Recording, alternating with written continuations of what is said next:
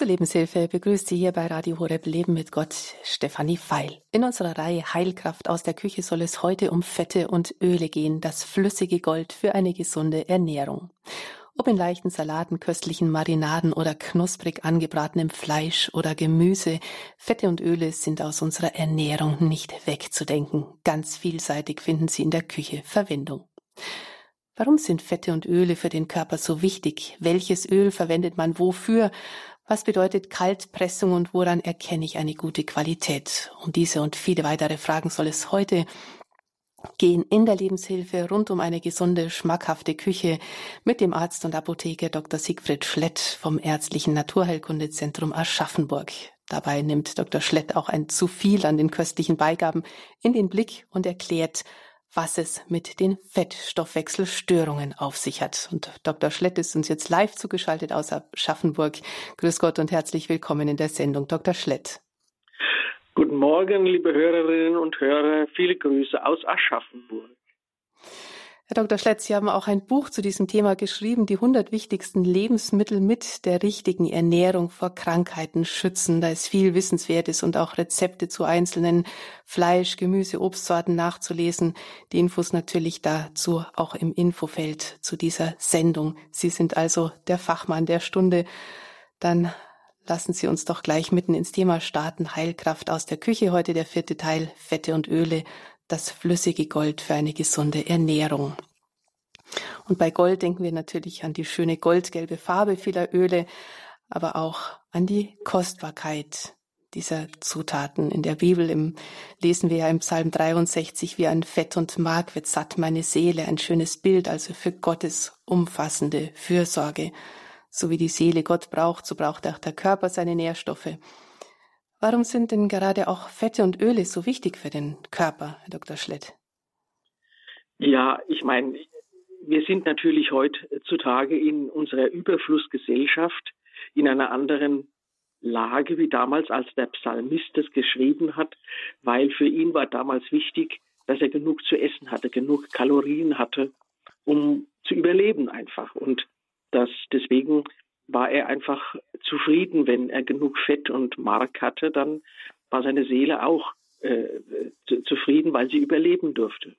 Heutzutage ist es natürlich, ist das Fett immer, weil es einfach die meiste Energie zuführt. Also pro Gramm Fett gibt es fast doppelt so viel Kalorien wie bei den Kohlehydraten, also bei Brot oder Nudeln. Und das ist schon eine der begrenzenden Aspekte, die äh, das Fett uns in unseren modernen Zeiten auferlegt. Auch die nachlassende Bewegung, das nachlassende körperliche Arbeiten, all das verringert natürlich die Kalorienzufuhr, äh, die, den Kalorienbedarf.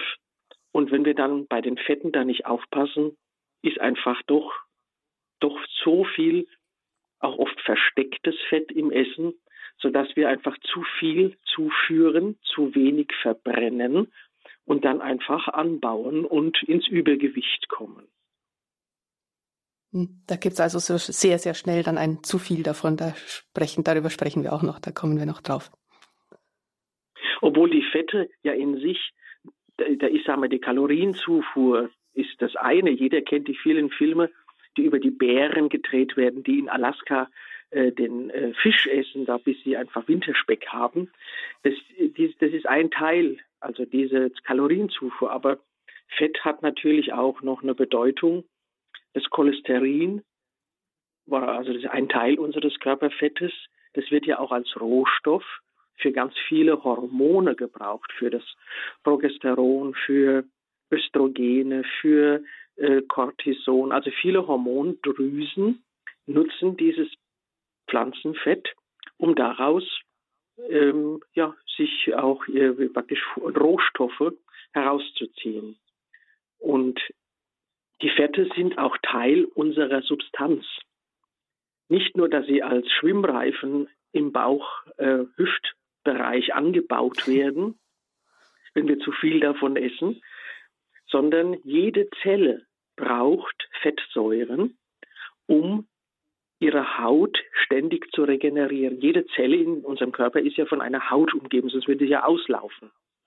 Und die Zelle braucht diesen Schutz und dieser Schutz wird gebildet aus Fettsäuren. Das ist so eine Doppellage von Fettsäuren, damit es auch schön stabil ist.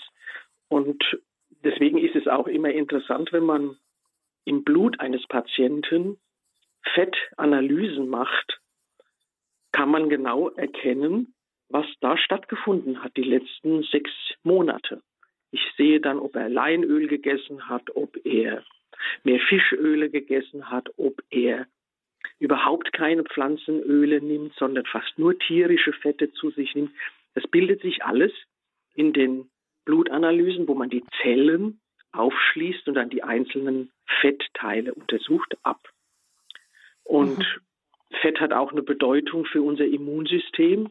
Es gibt Fette, die wichtig sind, dass wir Wunden schließen. Also wenn, das war ja früher quasi der große, das große Drama, wenn einen Savannenläufer der Säbelzahntiger gekratzt hat und eine große Risswunde entstanden ist. Und da entstand die Frage, überlebt man oder überlebt man nicht? Und da waren die Omega-6-Fettsäuren, also ungesättigte Fettsäuren, sehr wichtig, weil sie einfach den Wundschluss, die Wundheilung verbessern.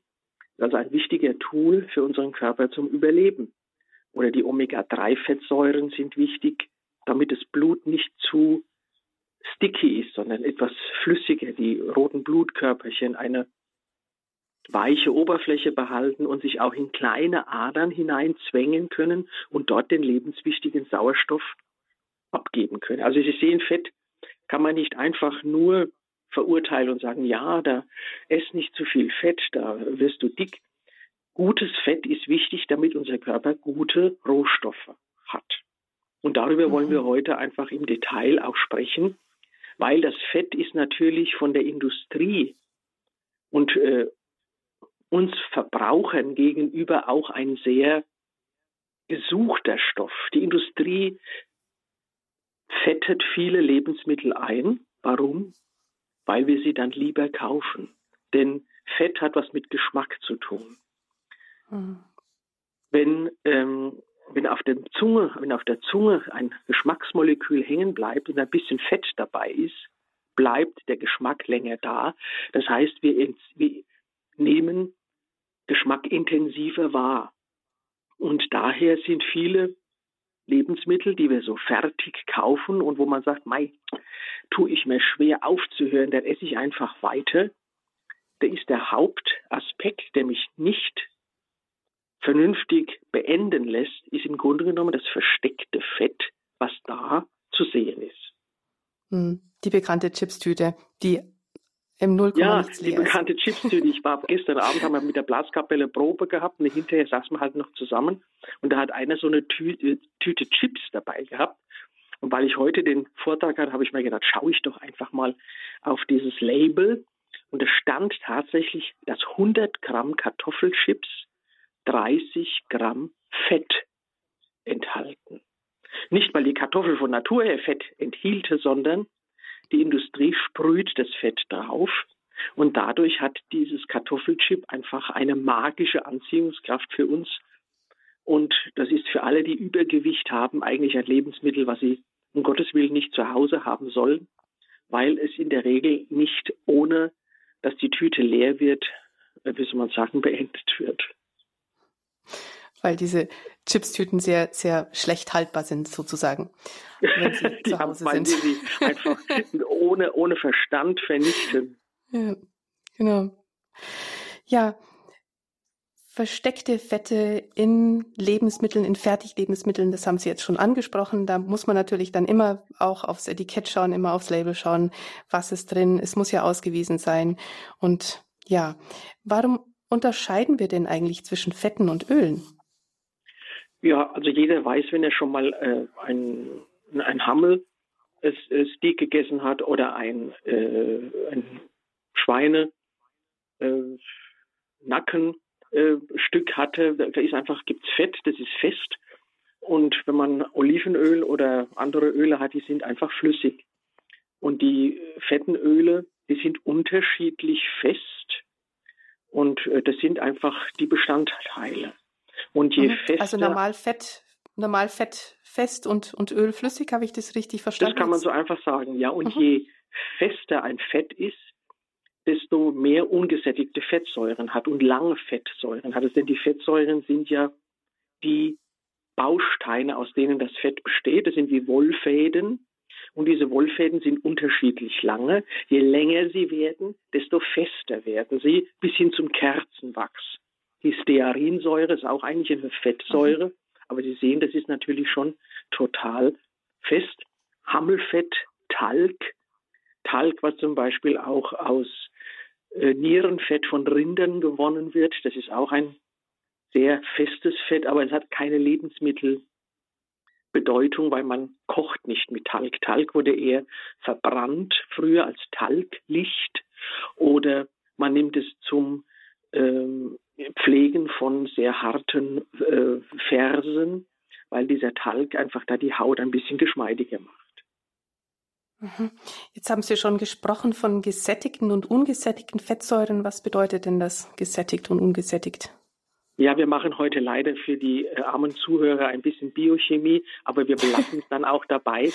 Also ein kleines bisschen Fette können wir in die Chemie reinschauen. Ja, gesättigte Fette heißt eigentlich nur, dass, die, dass dieses Woll, dieser Wollfaden relativ lange und gerade ist. Und dass äh, diese gesättigten Fette äh, die kennen wir alle. Ich meine, jeder kennt das Palmin. Das Palmin, das ist ein Kochfett aus, der, aus dem Kokosöl und das ist noch ein bisschen gehärtet worden zusätzlich, damit es einfach nicht davonläuft, weil Kokosfett hat die Eigenschaft, so bei 35, 38 Grad flüssig zu werden. Und wenn man es im Kühlschrank aufbewahrt, bleibt es fest. Und dieses Kokosfett kennen alle. Palmin, damit wurde in den letzten 100 Jahren sehr viel gebacken und gekocht. Es ist ein gutes äh, Brat- und Frittierfett, hat einen hohen äh, Rauchpunkt, das heißt, man kann es lang aber hoch erhitzen, ohne dass es zerfällt. Mhm, und Palmin, ähm, also Kokosöl, der Verkaufsname für Kokosöl. Jawohl, jawohl. Und da gibt es mhm. Mischungen davon. Das Biskin zum Beispiel, das ist ein Kokos- und Palmkernölgemisch. Und ob das Kokosfett so gut ist für die Gesundheit, da streiten sich die Gelehrten, weil unser, unsere gesunden Zellen sind dann gesund, wenn sie viel ungesättigte Fettsäuren in ihre Zellwand aufnehmen. Wenn die Zellwände zu viel gesättigte Fettsäure aufnehmen, neigen sie dazu, fest zu werden. Das ist wie ein Lattenzaun. Da kann man dann keinen Fußball mehr durchschießen. Aber wenn äh, der Lattenzaun auch so Löcher hat, da kann man dann auch äh, praktisch Stoffaustausch innen und außen in den Zellen machen das hilft uns dann. Also von daher also sind die, die gesättigten Fetten eher, ja, die lassen uns, wenn man es so will, erstarren ein bisschen auf zellulärer Ebene. Und dieses Erstarren und nicht flexibel bleiben unterstreicht noch einmal den Satz, den ich gerne sage, man isst, was man isst. Und äh, der Körper neigt dann dazu, das einzulagern, was er angeboten bekommt. Und das sind die gesättigten Fette. Und deswegen ähm, soll man da besonderen Wert drauf legen, mehr ungesättigte Fette zu nehmen. Mhm. Also wir haben jetzt gesprochen über das Kokosöl und über das Gemisch aus Kokos- und Palmkernöl, das Biskin. Also kann ich mir das immer auch so vorstellen, dass diese ja, dass diese Fettsäuren einfach so Formbestandteile sind, Formbauteile sind, die der Körper einfach einbauen kann und verwenden Ja, kann. und äh, man muss, sollte von, vom Angebot her ein ganz breites Fettsäureprofil anbieten, damit einfach die Körperzellen auch diese Elastizität bleiben, diese Austauschmöglichkeit äh, erhalten und äh, der Stoffwechsel bis in die kleine Fußzehe oder in die Haarspitze hinein im Grunde genommen funktioniert. Interessant ist ja, wir haben ja gerade eben vom Talg gesprochen. Es gibt ja bei den tierischen Fetten auch die Schmalze. Früher hat man ja Schweineschmalz ausgelassen oder Gänse- oder Entenschmalz und es diente dann im Winter als Fettrohstoff, weil man einfach was zum Backen hatte. Und ich persönlich, ich koche, wenn ich zum Beispiel im Winter Gemüse mache, gerne das mal mit einem Enten- oder Gänseschmalz, aber das sind nur ganz seltene Anwendungen. Da brauche ich nur eine halbe Tasse insgesamt den ganzen Winter über. Aber man kann sich vorstellen, wenn man nur Schmalze isst den ganzen Winter und das jedes Jahr, das verändert unsere auch ja, unsere Gesundheit in der Tiefe und sag mal diese ganzen dass wir nicht mehr so viel von den Schmalzen essen, hat auch auf die längerfristige Gesundheit schon einen Einfluss. Mhm. Also dann auch beim Schmalz eher wieder die gesättigten Fettsäuren, die man lieber nicht so viel verwenden sollte. Ja, dieses Brot also Schmalzes also ist sicherlich schon mal erlaubt. Der, der, hat sehr viel gesättigt, aber die, der Schweineschmalz ist gar nicht so schlecht. Aber wie gesagt, er hat zu viel gesättigte Fettsäuren und man sollte, ich meine zum Beispiel Sauerkraut mit ein bisschen Schweineschmalz angesetzt, wenn man die Zwiebel anbrät das, das ist einfach, das Sauerkraut hat einen unglaublich besseren Geschmack, wenn man ihn mit Schmalz ansetzt. Mhm. Also ist beim, beim, beim, Kochen, dann, beim Fertigmachen. Mhm. Aber es, ist, es sollte deutlich einen ganz kleinen Anteil unseres täglichen Essens sein. Auch zum Beispiel das Butterschmalz. Butterschmalz ist ja auch ein quasi ausgelassenes, ausgelassene Butter, wo nur die Fette zusammenkommen. Und sollte auch nicht ständig Teil unserer Bratfettwahl äh, sein. Da auch eher bei gezielten Gemüsen kann man mal mit einem äh, Butterschmalz arbeiten, weil das sich natürlich vom Buttergeschmack her auch aufs Gemüse überträgt und das ist sehr angenehm. Aber man sollte doch bei den Gemüsen eher zu Olivenöl oder zu Rapsöl gehen, wenn man die anbrät oder auch für kleinere Fleischgerichte zu diesen Ölen, weil dort einfach der ungesättigte Anteil höher ist. Das ist jetzt die zweite Gruppe der mhm. Fettsäuren, die ungesättigten. Und da gibt es äh, ungesättigte, die wir selber herstellen können, die also nicht so essentiell sind, also die wir von außen zuführen müssen. Und dann gibt es aber die mehrfach ungesättigten Fettsäuren und die können wir nicht machen. Und die müssen wir mit dem Lebensmittel von außen aufnehmen.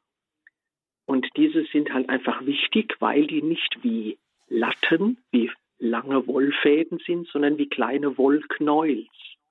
Und diese Wollknäuels, wenn die in eine Zellwand eingebaut werden, stört es die Ordnung. Treibt es die Latten ein bisschen auseinander und da entstehen Löcher, durch die die Zelle Vitamine aufnehmen kann, Schlackenstoffe abgeben kann. Also Knäuels in unseren Zellwänden verbessern den Zellaustausch. Und dadurch verschlacken unsere Zellen auch nicht so stark. Und das ist die gesundheitsfördernde Wirkung von diesen mehrfach ungesättigten Fettsäuren. Mhm. Dr. Schlett, lassen Sie uns gerade noch mal, bevor wir jetzt auf die Öle kommen, die ja auch diese vermehrt diese vielen ungesättigten Fettsäuren enthalten, lassen Sie uns doch gerade noch mal zurückschauen auf das Palmkernöl beziehungsweise auf das Kokosöl, auf das Palmkernöl ganz im, im Speziellen jetzt auch, ähm, das ja mehr die gesättigten Fettsäuren enthält, das einfach viel, viel zum Braten verwendet worden ist. Sie kennen sicherlich auch, liebe Hörer, aus den, von den Schmalzkücheln, von diesen wunderbaren ähm, wir wollen auch den, den Umweltaspekt doch auch nicht ähm, aus dem Blick lassen. Schauen wir doch Ja, das da ist mir ganz, drauf. ganz wichtig für heute, dass die Zuhörer einfach diesen Palmkernanteil in ihrem täglichen Einkauf reduzieren. Palmkernöl ist ein wahnsinnig attraktives Exportprodukt für tropische Länder, Inseln, Indonesien, Borneo, äh, Java. Dort werden riesige äh, Urwälder ge, äh, ge, praktisch gefällt, damit man Palmölplantagen machen kann, weil das Palmöl, wenn man es dann auch noch etwas raffiniert und sättigt, also ein bisschen äh, hydriert, dann kann man das fast zu jedem Speisefett ähm, umbauen. Und das Palmöl ist mittlerweile wirklich das meist angebaute Pflanzenöl in der Welt. Die Palmölproduktion, da habe ich hier so eine, einen Wert nur, der stieg in den letzten zehn Jahren um fast 40 Prozent. 40 Prozent. Obwohl die Bevölkerung zum Glück nicht 40 Prozent zugenommen hat, stieg es um 40 Prozent. Das zeigt, welche, welchen Einfluss die Massenproduktion dieses Öls auf unseren Konsum, auf unser Konsumverhalten hat. Und damit unterstützen wir, ob wir wollen oder nicht, als Verbraucher die wir viel Macht haben, einfach diese Konzerne, die ohne Sinn und Verstand mit den äh, ökologischen Reserven umgehen.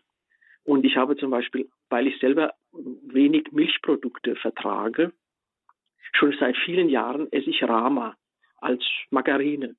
Und da habe ich auch erst vor zwei Jahren umgestellt auf die wirklich palmölfreie Rama. Ist ausgewiesen, steht außen drauf. Und jetzt ist die Rama praktisch eine Mischung aus Rapsöl und Sonnenblumenöl.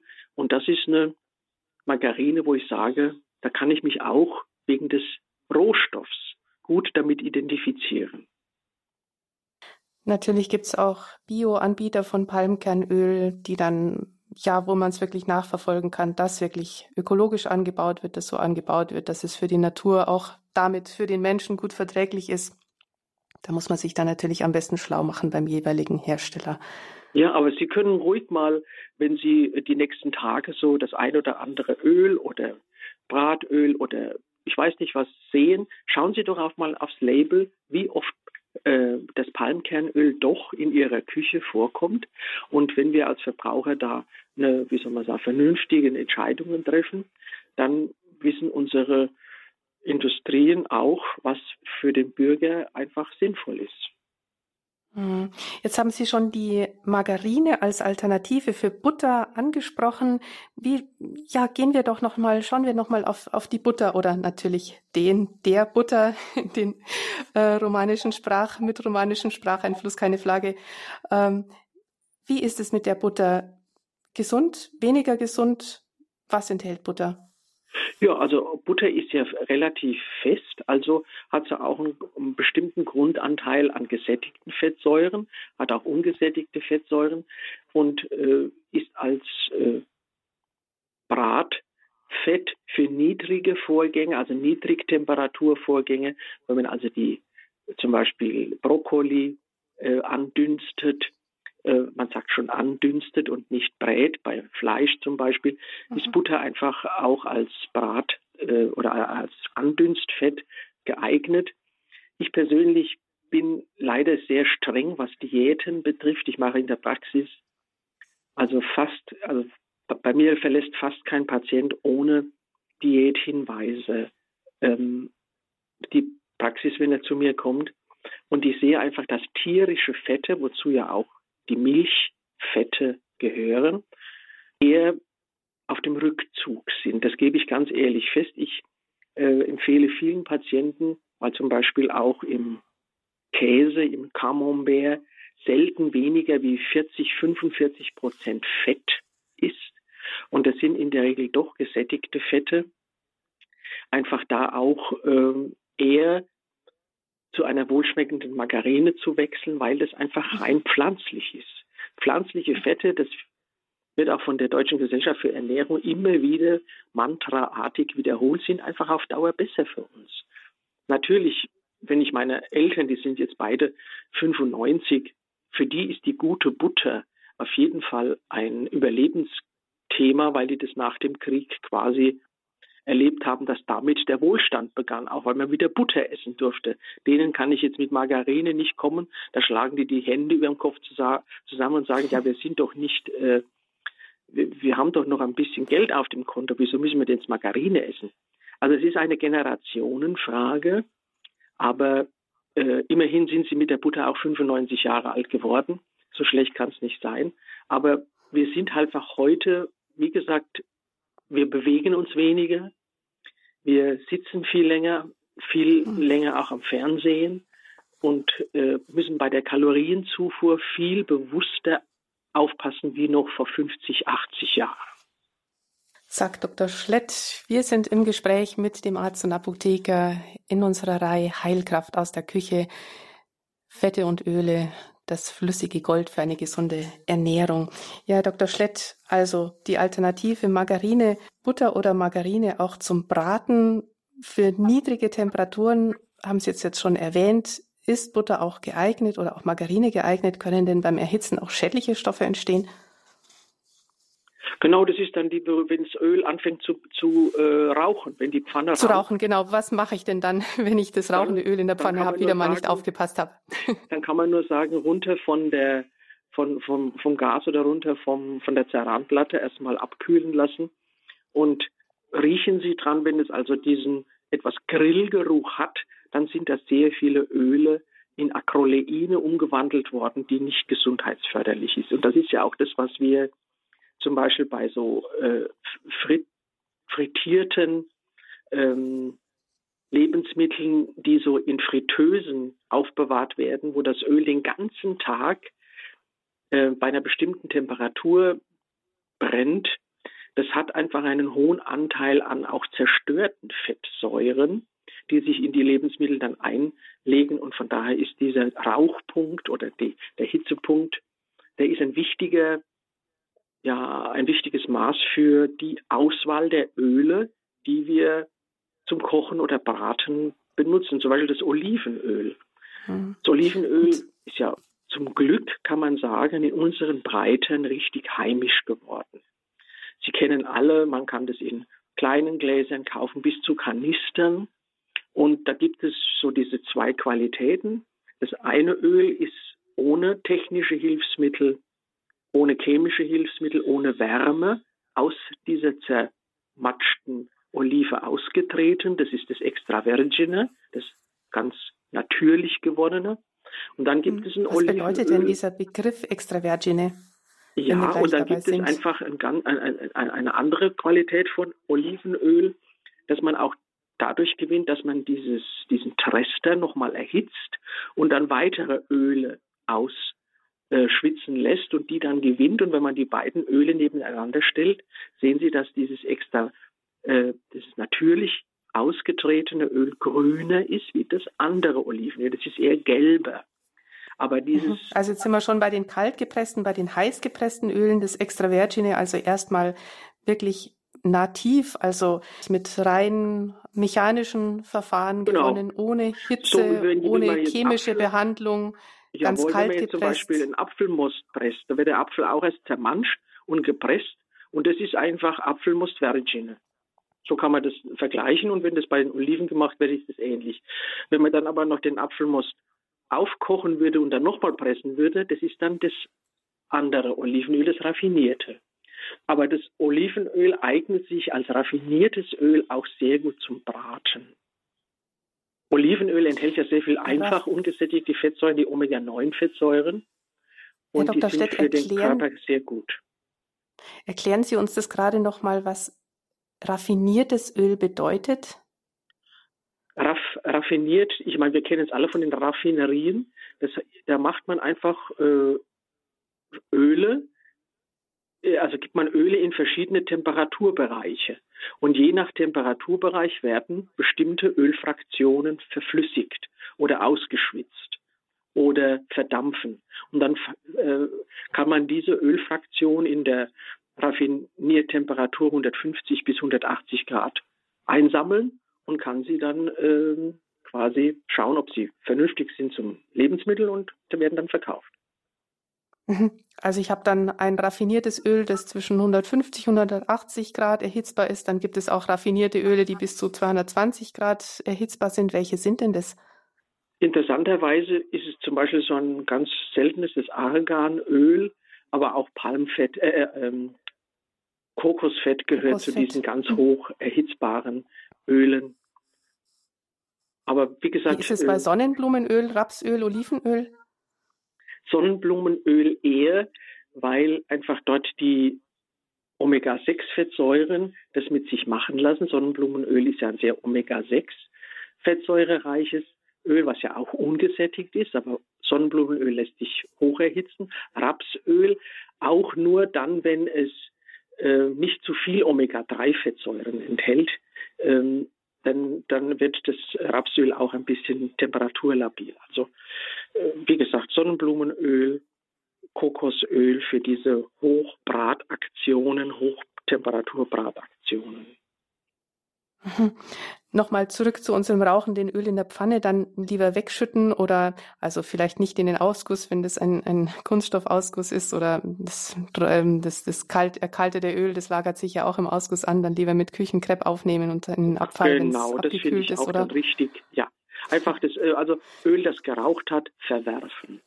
Ja, jetzt haben Sie vorher schon gesprochen über Omega-6-Fettsäuren, Omega-3-Fettsäuren, die unsere Zellwände durchlässiger halten, einfach formbarer halten und nicht erstarren lassen, sodass die, ja, dass die Zellen auch besser Nährstoffe besser aufnehmen können. Über das Olivenöl haben wir schon gesprochen. Jetzt, wie ist es mit dem Sonnenblumenöl? Das wird ja auch häufig verwendet. Sie haben gerade schon gesagt, dass es ein, ein höher erhitzbares Öl auch ist. Was enthält denn das Sonnenblumenöl?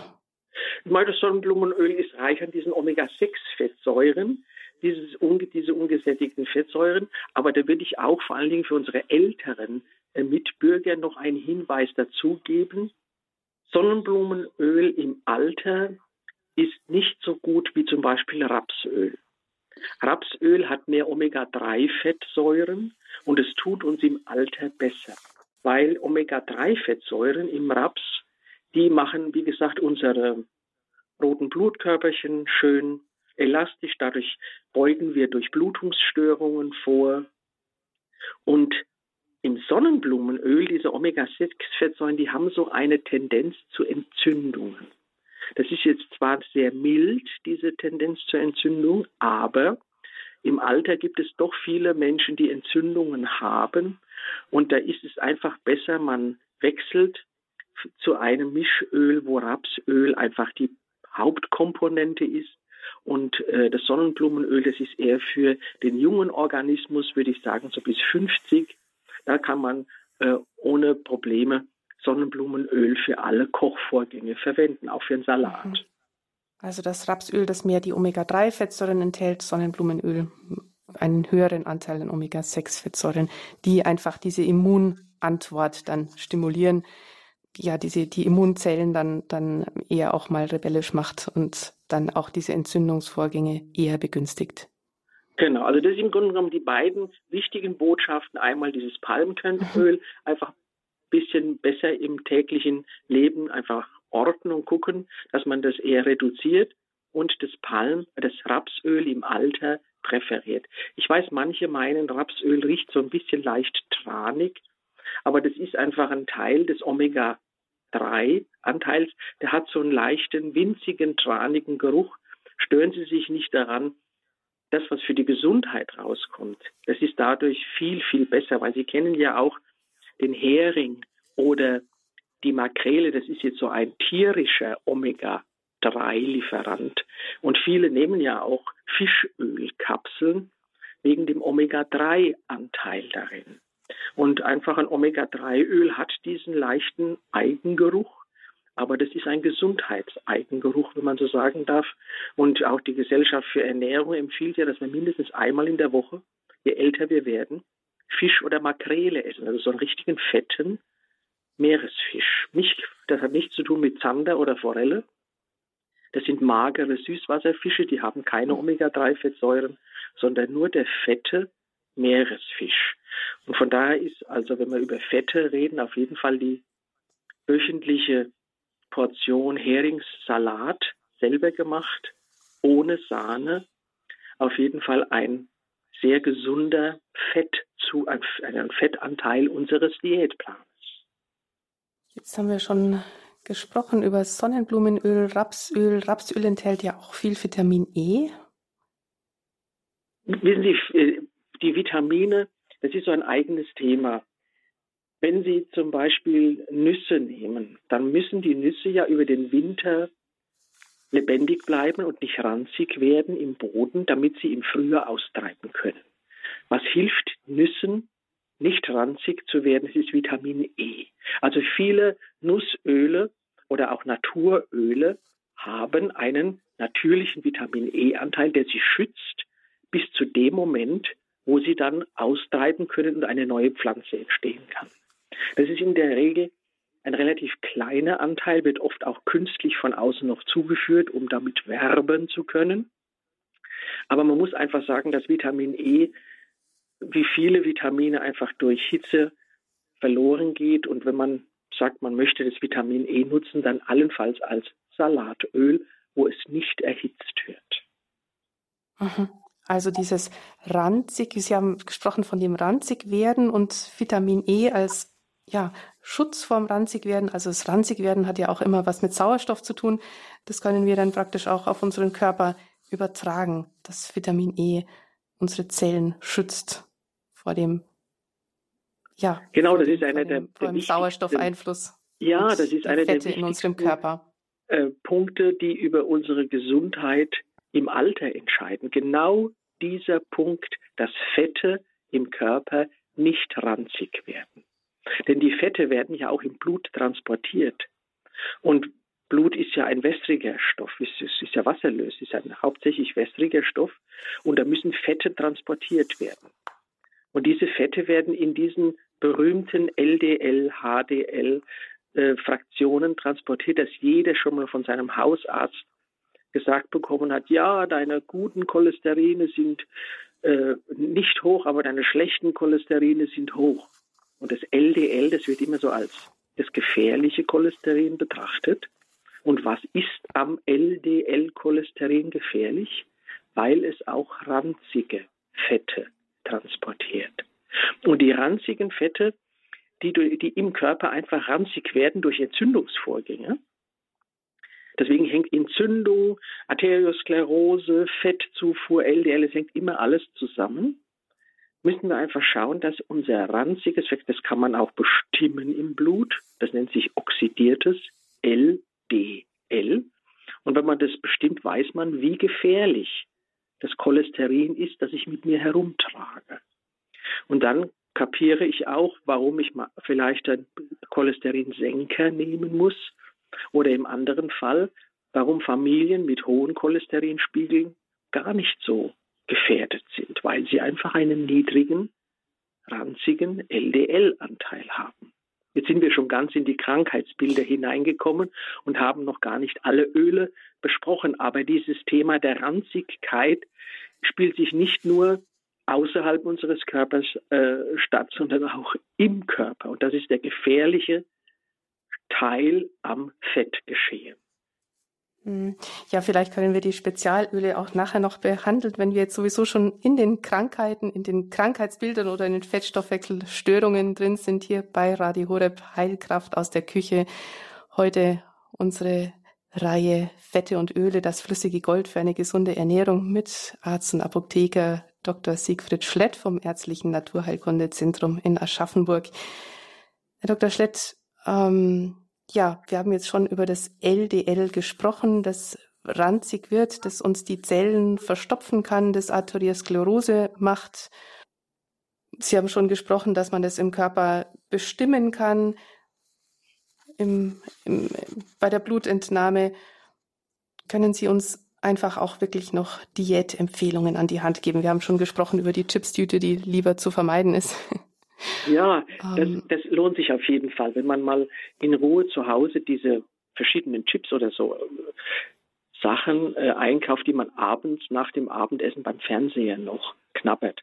Einfach mal nur durchschauen, wie hoch ist da der Fettanteil. Das ist schon mal ein toller äh, Erfolg, wenn wir das heute den Hörern als Empfehlung mitgeben können. Weil viele, je älter wir werden, viele haben einfach Fettstörungen. Nicht nur, dass sie einfach übergewichtig sind, sondern der Arzt, der Hausarzt, der wiegt dann mit dem Kopf und sagt, ja, also es ist alles ganz gut bei Ihnen im Blutbild, aber Sie haben zu hohes Cholesterin und die Triglyceride sind zu hoch. Das sind die anderen Also das sind diese beiden Bestandteile. Die, das eine ist das Cholesterin, das andere sind die Triglyceride. Genau, das ist immer, das gehört in den großen Topf der Blutfette. Und da äh, möchte der Arzt natürlich, dass wir bestimmte Werte nicht übersteigen. Und interessanterweise, äh, die Triglyceride, über die haben wir bisher noch nicht gesprochen. Das sind einfach Fette, wo drei Wollfäden aneinander hängen. Deswegen heißt es Tri von drei. Drei, drei Fettzellen sind, drei Fettmoleküle sind das. Und die Triglyceride, wann sind die erhöht im, beim Menschen? Und es ist ganz erstaunlich, die sind meistens erhöht, wenn wir zu viel Alkohol trinken oder wenn wir zu viel Süßes essen. Und das ist jetzt ganz ein anderer Gedanke, den man akzeptieren muss, dass also wenn man morgens ein total süßes Müsli isst und relativ viel Marmeladen, wenn man relativ viel Kompott oder Süße oder auch Zucker oder Schokoladen isst, dieser, Fett, dieser Zuckeranteil, den baut der Körper gerne in Triglyceride um. Und dann sagt der Hausarzt, ja, aber die Triglyceride mit 180, die sind einfach zu hoch. Und dann denkt man ja, aber ich esse doch gar kein fettes Schwein und außerdem esse ich sowieso nicht viel Fleisch. Nein, die kommen von der Fraktion Alkohol beziehungsweise süßem Essen. Und besonders, wenn man nachts oder abends süß isst, süße Schokolade, nochmal eine halbe Tafel Schokolade beim Fernsehen, das bildet Triglyceride und die sind zusammen mit dem Cholesterin, bilden die einfach eine für unsere Blutgefäße ungünstige Mischung, sodass die Gefäße von innen, wie soll man sagen, nicht ranzig, aber entzündlich sich verändern und dann einfach Durchblutungsstörungen auslösen. Am Herz, im Hirn, in den Füßen, im Auge, in der Niere, an allen wichtigen Organen. Und da ist es einfach wichtig, es geht in vielen Dingen, die wir jetzt auch in den letzten Sendungen besprochen haben, immer um die Frage, wie halten wir Maß? Mit diesem irren Angebot an Kalorien, das uns durch Fett und Kohlenhydrate in jedem Supermarkt in den Einkaufskorb fallen kann. Sind wir stark, dass wir sagen, wir brauchen nicht das alles, dem allem zu folgen, oder brauch oder hören wir aufeinander, wenn in der Familie, wenn man sagt, du ess jetzt nicht mehr so viel davon. Überlegen wir, warum wir es essen, damit einfach unsere Gesundheit, die uns Gott geschenkt hat, nicht einfach durch zu viel Essen und zu viel Fett, zu viel Süßes, ähm, und da ist die, die, die Zuckererkrankung, die Diabetes dann auch nicht weit, weil die hängen immer alle zusammen. Dann sagt der Hausarzt, ja, also Sie haben ein hohes HbA1, ein hohe Triglyceride, Cholesterin. Das ist das metabolische Syndrom. Das ist dann einfach eine Stoffwechselhochverschlackung, wo nur noch im Grunde genommen Fasten helfen würde, damit der Mensch einfach wieder runterkommt von den vielen, vielen Kalorien, die er sich zumutet. Mhm. Dr. Stett, wenn wir jetzt unseren Hörern einfach Empfehlungen für eine ganz normale, gesunde Ernährung geben würden, geben möchten, was würden Sie uns empfehlen? Was würden Sie uns an die Hand geben? Also diese, die Empfehlung, die, da schließe ich mich einfach auch der Deutschen Gesellschaft für Ernährung an, die ja auch sehr viele große Studien gemacht hat. Das Wichtigste ist, dass wir einmal in der Woche versuchen, äh, also einen, einen fetten Fisch zu essen aus dem Meer weil dadurch die berühmten Omega-3-Fettsäuren Platz machen. Dass wir weniger tierische Fette konsumieren, sondern mehr pflanzliche Fette, also weniger Butterschmalz, Schmalze, sondern eher Öle in jungen Jahren, eher Sonnenblumenöl, je älter wir werden, desto mehr Rapsöl. Das Kokosöl kann so als Bratfett alle 14 Tage einmal im Hintergrund bleiben, aber sollte nicht täglich dazu genutzt werden, um Gemüse, Fleisch und andere Dinge anzubraten. Und dann ist natürlich immer dieses berühmte Thema Frittieren. Frittierte Lebensmittel enthalten gigantische äh, Fettbeimengungen. Äh, da ist es auch sinnvoll, zum Beispiel, es gibt ja so tiefgekühlte Pommes frites und da gibt es mittlerweile schon sehr fettarme, die dann nur noch einen Fettanteil von drei bis vier, fünf Prozent haben. Das sind, ich will ja hier nicht den äh, äh, Zuhörern die ganzen auch wohlschmeckenden Sonntagslebensmittel vergällen, sondern einfach schauen, welche Pommes sind wirklich fettarm und die dann im Ofen äh, anbraten das ist dann aber eine fettarme Version, hat nicht so viel Kalorien und äh, hat für die Gesundheit einfach weniger, weil wie gesagt, wenn man Pommes isst, muss man in den Wald hinterher, um die Pommes wieder abzuarbeiten und laufen und spazieren gehen oder im Garten umgraben. Wir dürfen uns von dieser, dass das eine das andere bedingt nicht trennen. Ja, und natürlich gibt es dann einfach die Frage als Abschluss, ähm, dass die Backwaren aus Blätterteig oder die Fertigprodukte, das ist jetzt ein ganz heißes Thema noch, was die Fette anbetrifft.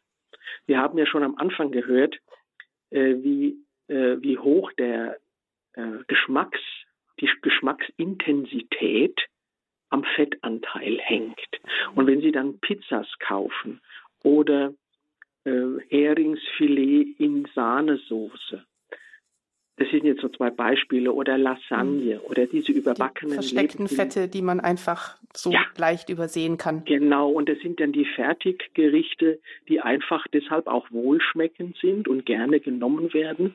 Zum einen ist es natürlich auch eine Zeitersparnis, aber auf der, auf der anderen Seite muss man sich den hohen Fettanteil immer vor, äh, also vorstellen, damit man weiß, solche Sachen könnten alle, alle 14 Tage einmal vorkommen, aber um Gottes Willen nicht mehr.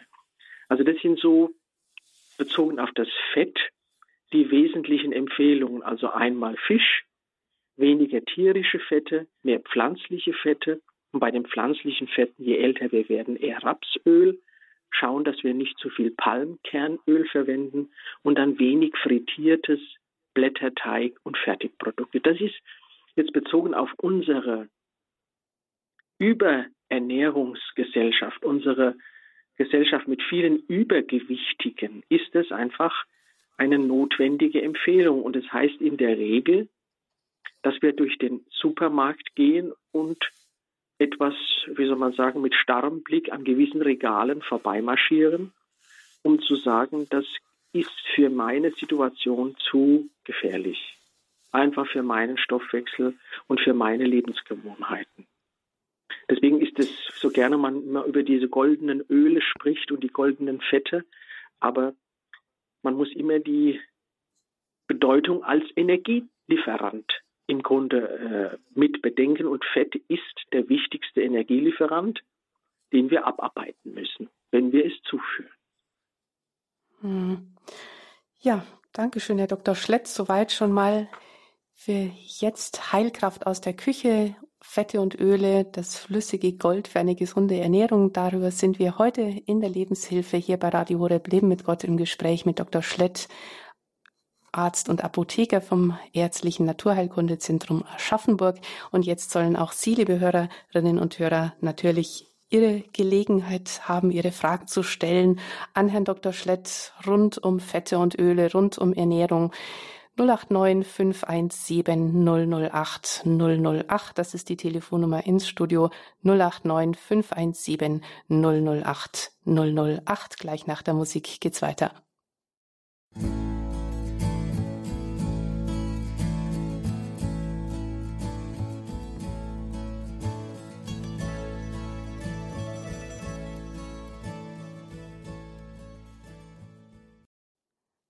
Heilkraft aus der Küche, Fette und Öle, das flüssige Gold für eine gesunde Ernährung. Das ist hier unser Thema heute in der Lebenshilfe bei Radio Horeb mit Arzt und Apotheker Dr. Siegfried Schlett aus dem Ärztlichen Naturheilkundezentrum in Aschaffenburg. Ich bin Stefanie Feil und wir haben einen ersten Hörer, eine erste Hörerin. Grüß Gott und herzlich willkommen in der Sendung. Ja, ja wir hören Sie jetzt. Sie dürfen jetzt Ihre Frage stellen an Dr. Schlett. Okay, guten Tag, ich grüße euch. Ich habe eine Frage. Ich habe Hornhaut und zwischen die Füße sind immer nass und weiß und riecht, die Ärzte meinen, die das Pilz. Und ich habe unheimlich auch Hornhaut. Wie mache ich? Und in meinem Gesicht ist auch wie Pigmentstörung, aber das ist keine Pigmentstörung, sondern wie verbrannte Gesicht. Ja, das ist jetzt natürlich ein eher medizinisches Thema, Herr Dr. Schlett. Vielleicht können wir kurz was dazu sagen. Ja, das lässt sich hier also aus der Ferne, ohne dass man es gesehen hat, auch nicht äh, äh, also adäquat behand behandeln. Und ähm, auf jeden Fall würde ich an Ihrer Stelle mit Ihrem Arzt mal sprechen, welche Diätempfehlung er geben würde, welche Form von äh, ja auch Öl oder äh, Fettzufuhr für sie richtig ist und was falsch ist. Also da ist auf jeden Fall, weil die Haut ist immer natürlich auch ein Ablagerungsort für Dinge. Natürlich gibt es bei vielen Frauenfüßen durch enge Schuhe immer auch Hornbildungen. Das kenne ich von sehr vielen. Also das ist jetzt nichts Untypisches. Aber bei ihnen scheint doch ein bisschen ein komplexeres Krankheitsbild vorzulegen. Da bitte ich um Entschuldigung, wenn ich aus der Ferne jetzt da keine Ratschläge mhm. gebe. Da brauchen wir den Arzt aus der Nähe. Ja, herzlichen Dank, ganz liebe Grüße. Und wir haben einen zweiten Hörer, eine nächste Hörerin aus Ravensburg, aus der Nähe von Ravensburg. Frau Paul, grüß Gott. Hallo? Kann ich sprechen? Ja, wir hören Sie. Sie dürfen jetzt sprechen. Ja. Sie dürfen Ihre ja, Frage stellen. Ja. Dr. Schlett, mich würde interessieren, was halten Sie vom Leinöl? Ja, da geben Sie uns ja noch ein gutes Stichwort. Leinöl, das ist ja ein äh, sehr gerne äh, wieder immer wieder auch bei Diäten eingeführtes Öl, weil es einfach sehr viele ungesättigte Fettsäuren enthält. Lein und da kommt man zu einem zentralen Problem der ungesättigten Fettsäuren, nämlich, dass sie leicht ranzig werden und dass sie leicht verderben. Weil das ist ja der Vorteil zum Beispiel von einem Erdnussöl oder einem gesättigten Fett. Das können Sie ein Jahr lang liegen lassen, ohne dass es sich verändert. Beim Leinöl, das zu 90 Prozent aus ungesättigten Fettsäuren besteht, ist die Gefahr, dass zwischen Produktion und Verbrauch zu lange Zeit, zu hohe Temperaturen, zu viel Lichteinstrahlung das Öl doch ranzig machen. Und wir kennen ja alle den Geschmack von leicht verdorbenem Leinöl. Leinöl hat man früher genommen, um den Fensterkit quasi fest werden zu lassen. Das war ein Teil des, in der Bauindustrie wurde Leinöl verwendet. Aber man weiß, es ist, wenn man es gut produziert, nicht zu lange lagert und früh verbraucht, ist es ein wunderbarer Helfer, um die Omega-3, um die Omega-3 äh, Fraktion in unserem Essen zu verbessern. Und das sind die berühmten ungesättigten Fettsäuren. Mhm. Und äh, wenn das Öl praktisch verschlossen noch ist, äh, kann es da auch ranzig werden, weil es sind in der Regel nur Viertel Liter äh, Flächen. Richtig, das ist auch richtig so. Deswegen äh, äh, produzieren vernünftige Produzenten Leinöl in kleinen Einheiten, weil sie sagen, da können wir auch die Qualität der ungesättigten Fettsäuren äh, garantieren. Wenn Sie das irgendwo in eine Literflasche äh, äh, bekommen, dann können Sie gleich sagen, mach mal lieber Fensterkit draus. Mhm. Also es rentiert sich, diese Spezialöle dann wirklich auch in kleinen Fläschchen zu kaufen. Aber die Leinöle dann vielleicht auch im zu Kühlschrank zu, zu den wichtigsten Omega-3-Produzenten. Das ist eine ganz wichtige, äh, eine ganz wichtige Frage, die die, die Kundin, die Hörerin gestellt hat. Also damit verbessern wir auf jeden Fall unseren ungesättigten Anteil in den Zellen. Ja, und vielleicht kann man das ja auch in Quark einrühren und zu Kartoffeln und das ist ja auch ein wunderbarer Geschmack dann. Habt das in, der, in einer Woche ist bei mir so eine Flasche leer. Also ich weiß, äh, wenn es äh, erhitzt ist, oder ich, ich nehme an, dass es erhitzt ist, weil das ja irgendwie verschlossen ist, kann man es da etwas länger aufbewahren. Wenn es also erst in dem Moment, wenn man es aufmacht, ist die Gefahr, dass es irgendwie ranzig wird. Ja? Also ich glaube, die, äh, das Leinöl wird auf keinen Fall unter Hitzeeinwirkung produziert, sondern kalt gepresst. Das Aha. ist ein kalt gepresstes Leinöl aus, den, aus dem Leinsamen. Und äh, in dem Moment, wo Sie es öffnen, kommt Sauerstoff dran, selbstverständlich. Dann beginnt ein bisschen der Ranzidität, der Ranziditätsprozess. Die mhm. schmeckt, schmeckt dann immer schlechter. Aber sie machen das schon sehr vernünftig, indem sie nur kleine Einheiten benutzen. Mhm. Und wenn ich bei Ihnen das Blut untersuchen würde, könnte ich Ihnen das einfach auf den Kopf zusagen, dass Sie vermehrt Leinöl essen. Ja. Weil das würde ich im Blut sehen. Mhm. Mhm. Ja, danke schön, Frau Paul. Ja, ja, danke. Liebe Grüße nach Ravensburg. Alles Gute. Ja, dann sind wir schon mitten in den Spezialölen drin. Da gibt's ja noch auch dann ein, ein wunderbares Öl, auch das Kürbiskernöl, jetzt zur Kürbissuppe wieder dazu. ähm, so ein Schuss. Ja, das Kürbiskernöl, das ist ja eher ein, auch wieder ein reines äh, kalt zu verwendendes Öl, als Salatöl, als vielleicht als Zusatz in der Suppe. Also das eignet sich natürlich auf keinen Fall zur er Erwärmung, hat einen starken Eigengeschmack, ist nussig, äh, färbt alles. Also wenn da ein bisschen auf die Tischdecke tun, ist die auch äh, reif für die Wäsche, weil das ist so ein grün-brauner ähm, äh, Öl, eine grün-braune Ölmischung und ist auf jeden Fall auch sehr reich an ungesättigten Fettsäuren. Mhm. Also auch das Omega-3, Omega-6-Fettsäuren, die kommen da ganz zur Geltung. Über das Weizenkeimöl haben wir schon gesprochen, über ähm, den hohen Vitamin E-Anteil vom Rapsöl und natürlich auch vom Weizenkeimöl, genau sowas.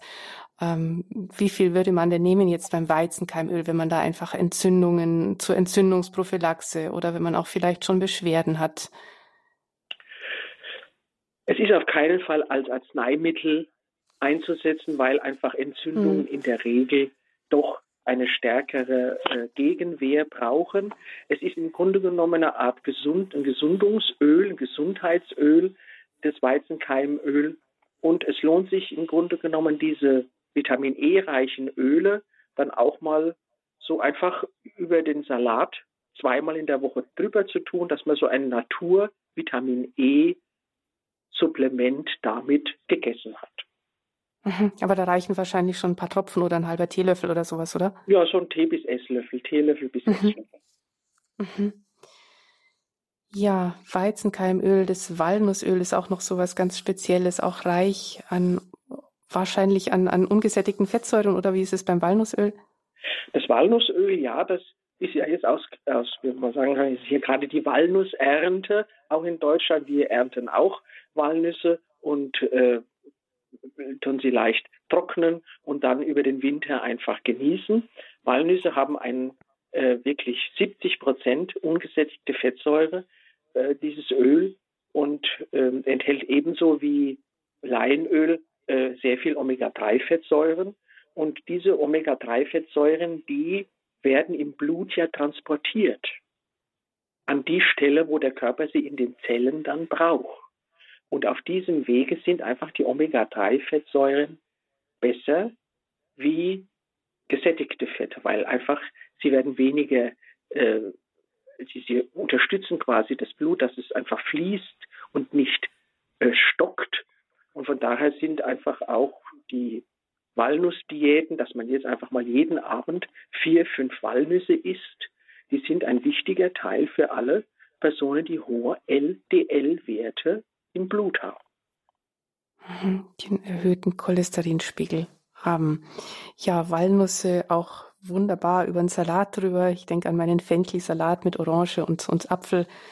Ein, eine wunderbare Beigabe. Walnussöl schmeckt dann auch wirklich schön nussig? Ja, natürlich. Es hat einen ganz wunderbaren Eigengeschmack. Es ist einen sehr aromatischen. Und wissen Sie, all diese diese Öle, die man dann zu Hause in kleinen Mengen, das hat die Hörerin eben richtig gesagt, kaufen Sie das Walnussöl einfach dann, wenn es frisch gemacht wurde, aber eine kleine Menge und lieber eine kleine Menge nachkaufen, als dass es dann das ganze Jahr über irgendwo steht und im nächsten Jahr denkt man, na komisch, das riecht aber dieses Jahr ein bisschen anders. Also diese mhm. Spezialöle, die so hoch ungesättigt sind, eher verbrauchen im Winter und dann äh, zum Frühling entsorgen und dann zum Herbst wieder sich neu bevorhaben. Bei Sonnenblumenöl oder Olivenöl oder Rapsöl müssen Sie das nicht tun, aber bei diesen hoch ungesättigten ist es auf jeden Fall sinnvoll, dass die Qualität einfach stimmt. Mhm. Und dann die Öle natürlich auch nicht an der Sonne stehen lassen, vielleicht sogar im Kühlschrank aufbewahren, wenn man Platz hat für ein kleines Fläschchen. Wir haben eine nächste Hörerin aus Mecklenburg, ruft Frau Klonicki an. Grüß Gott, herzlich willkommen, Frau Klonicki. Jetzt haben Sie ja, länger gewartet in der Leitung. Herzlichen Dank für die Geduld. Gut, alles gut. Grüß Gott, Herr Doktor. Ich bin also ich bin ein Problemfall. Ich bin 40 Jahre lang schon sehr übergewichtig, 98 Kilo bei 1,60 Meter Größe, habe natürlich Diabetes, habe eine neue Aortenklappe, habe Arterienverkalkung in den Beinen, in den Augen Und jetzt wollte ich fragen, diese Ablagerung in den Gefäßen, die wird, wird man doch nicht mehr los. Ich habe einen Hausarzt, der gibt sich da mit mir überhaupt gar keine Mühe und ich fühle mich da nicht gut aufgehoben. Ja, wissen Sie, es gibt ja zwei Arten von Ablagerungen. Es gibt Ablagerungen, die bereits verkalkt sind. Da tut sich der Körper wirklich sehr schwer, das wieder aufzuheilen, abzuheilen und zu regenerieren. Und dann gibt es ähm, Teile, wo einfach nur die Arterienwand sich verdickt, weil da äh, ranzige Fette dabei sind, sich einzubauen und nur das Gefäß einfach ein bisschen, die Gefäßwand ein bisschen aufschwillt.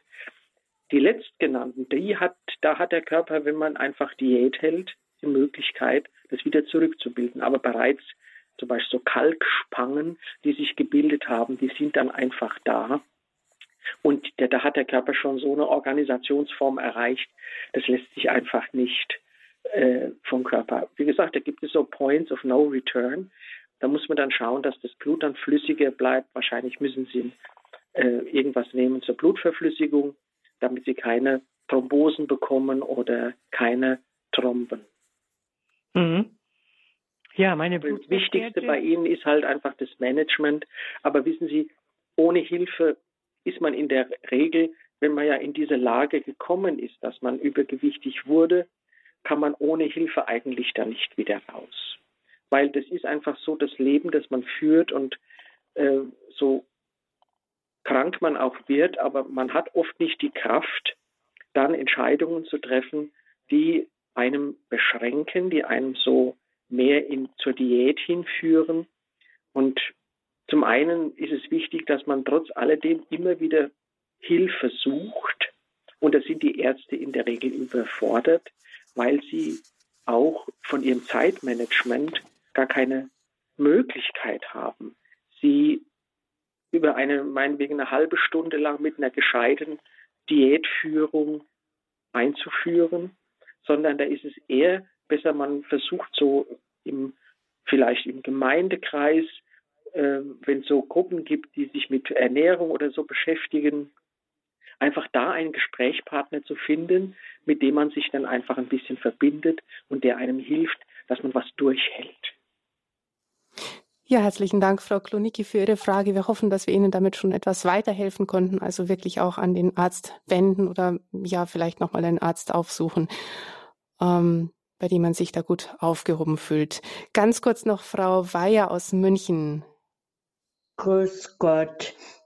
Es geht um Folgendes. Um, ich habe eine Frage zu Omega-3 pflanzlich. Also ich nehme das schon lange, aber nicht als Fischöl, sondern aus wilden Sesam. Da steht auch noch Alpha-Linolensäure aus Berillaöl drauf. Jawohl, das ist eine wichtige Ergänzung. Da danke ich, dass Sie das uns einbringen. Es gibt eine weitere äh, pflanzliche Omega-3-Quelle, das, ist die, das sind die Perilla-Öle. Das sind, die sind reich an dieser Alpha-Linolensäure, sodass wir also das Rapsöl haben und die Perilla, die so hoch konzentriert ist, dass man daraus auch Kapseln macht. Und wenn jemand zum Beispiel kein Fischöl mag als Kapseln, kann er dieses Perilla-Öl zum Blutverflüssigen nehmen, weil einfach das Blut wird dadurch geschmeidiger. Die roten Blutkörperchen haben eine elastischere Oberfläche und äh, das äh, kann vielen im Alter auch bei einfachen ähm, Durchblutungsstörungen helfen, dass man da einfach das Blut auf jeden Fall flüssig, so, wie, so weit wie möglich flüssig hält. Sehr gut. Vielen Herzlichen Dank, Dank, Frau Bayer. Danke. Dankeschön. Liebe Grüße nach München. Alles Gute. Ja, leider müssen wir jetzt die Schere nehmen und abschneiden. Es gäbe noch so viel Interessantes, so viel Interessantes zum Thema Fette und Öle. Ganz herzlichen Dank Ihnen, Herr Dr. Schlett, dass Sie uns so viel näher gebracht haben, so weit in das Thema eingeführt haben. Dankeschön. Ja, ich freue mich auch, dass wir zu so vielen, weil es sind ja sehr praktische Teile, wo einfach das alltägliche Leben sich auch im Essen einfach da auch, äh, natürlich ist es für uns Christen besonders wichtig, dass wir zusammen essen. dass wir immer auch kochen, dass wir miteinander was zu tun haben, dass wir uns am Tisch austauschen. Das ist ganz wichtig und das ist was ganz anderes, wie wenn man dann Fertigarzneimittel kocht, die versteckte Fette enthalten. Also freuen Sie sich, dass Sie miteinander essen können, dass Sie frisch kochen können und da ist in der Regel die Fettzufuhr eine gesündere. Ich wünsche allen äh, Zuhörerinnen und Zuhörern eine schöne Zeit und wir haben ja noch ein zweites, weiteres Thema im November, Dezember und vielleicht hören wir uns dann wieder. Dankeschön. Ja, da geht es dann um die Kräuter und Öle. Auch wieder ein spannendes Thema. Ganz herzlichen Dank, Herr Dr. Schlitt. Das war die Lebenshilfe hier bei Radio Horeb Heilkraft aus der Küche, Fette und Öle, das flüssige Gold für eine gesunde Ernährung.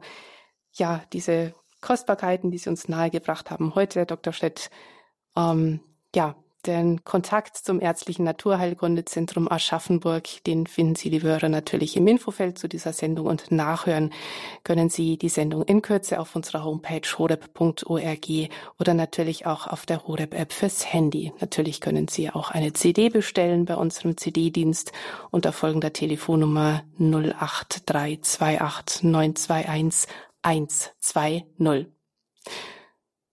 Alles Gute wünscht Ihnen Ihre Stefanie Feil.